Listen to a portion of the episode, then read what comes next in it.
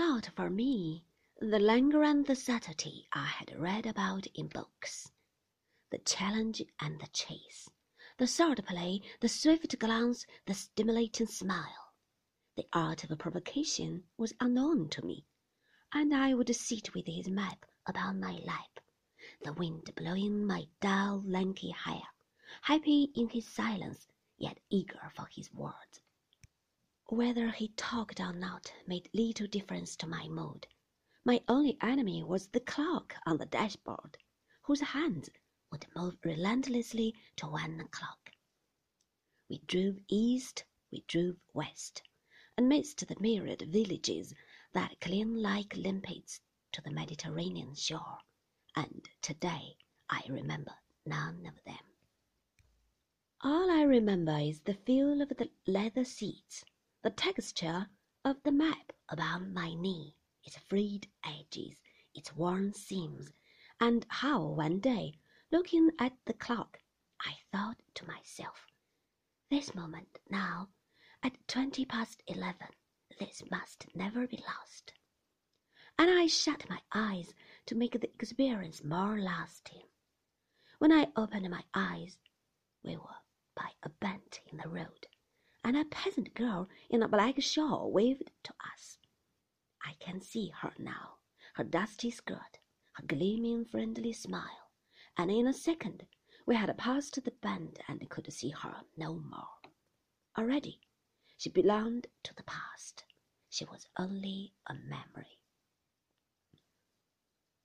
I wanted to go back again to recapture the moment that had gone, and then it came to me that if we did, it would not be the same. Even the sun would be tinted in the sky, casting another shadow, and the peasant girl would trudge past us along the road in a different way, not waving this time, perhaps not even seeing us.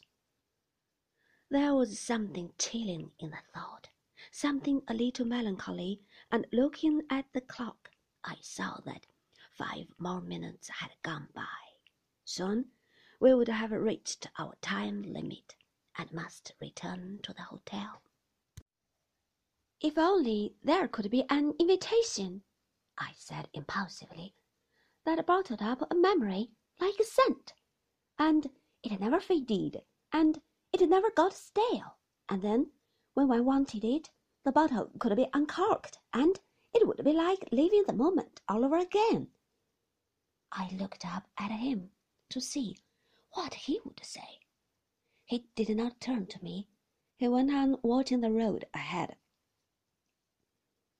What particular moments in your young life do you wish uncorked? he said.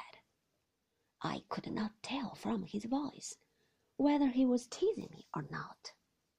I'm not sure, I began, and then blundered on rather foolishly, not thinking of my words. I'd like to keep this moment and never forget it. Is that meant to be a compliment to the day or to my driving? he said, and as he laughed, like a mocking brother, I became silent, overwhelmed suddenly by the great gulf between us, and how his very kindness to me widened it. I knew then that I would never tell Mrs. Van Hopper about this morning expeditions, for her smile would hurt me as his laugh had done. She would not be angry, nor would she be shocked. She would raise her eyebrows very faintly, as though she did not altogether believe my story, and then, with a tolerant shrug of the shoulder, she would say, My dear child, it's extremely sweet and kind of him to take you driving. The only thing is, are you sure it does not bore him dreadfully?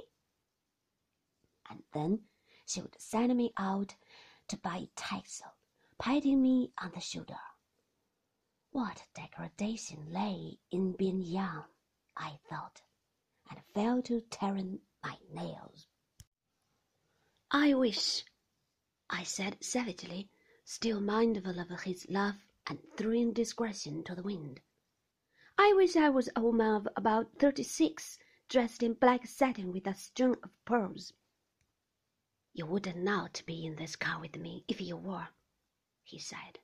And stop biting those nails. They are ugly enough already. You'll think me impertinent and rude, I dare say. I went on. But I would like to know why you ask me to come out in the car day after day. You are being kind, that's obvious.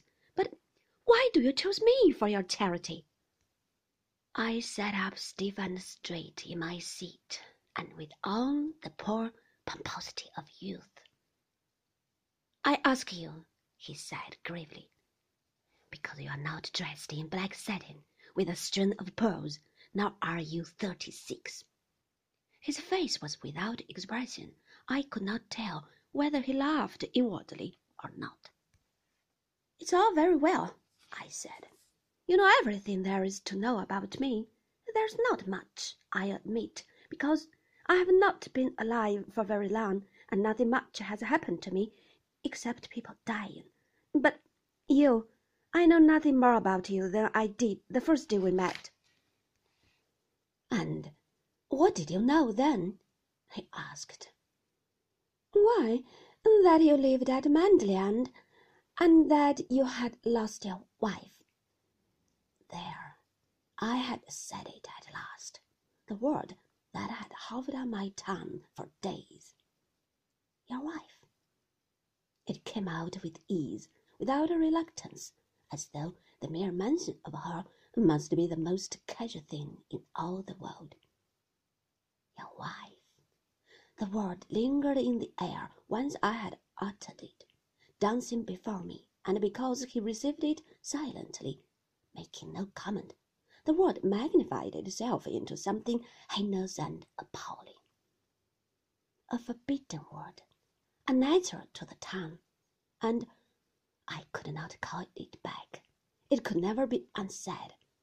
Once again I saw the inscription on the fly leaf of that book of poems, and the curious slanting R.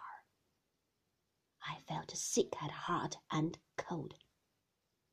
He would never forgive me, and this would be the end of our friendship.